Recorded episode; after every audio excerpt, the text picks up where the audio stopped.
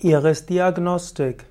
Iris-Diagnostik, auch Iris-Analyse genannt oder Irodologie oder auch Augendiagnose, ist eine alternativmedizinische Diagnosemethode.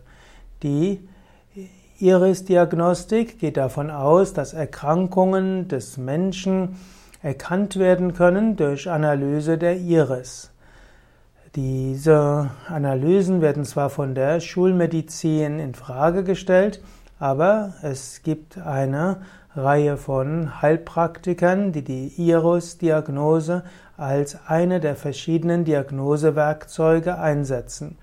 Im Normalfall ist die Iris-Diagnose nur ein Diagnoseverfahren unter vielen.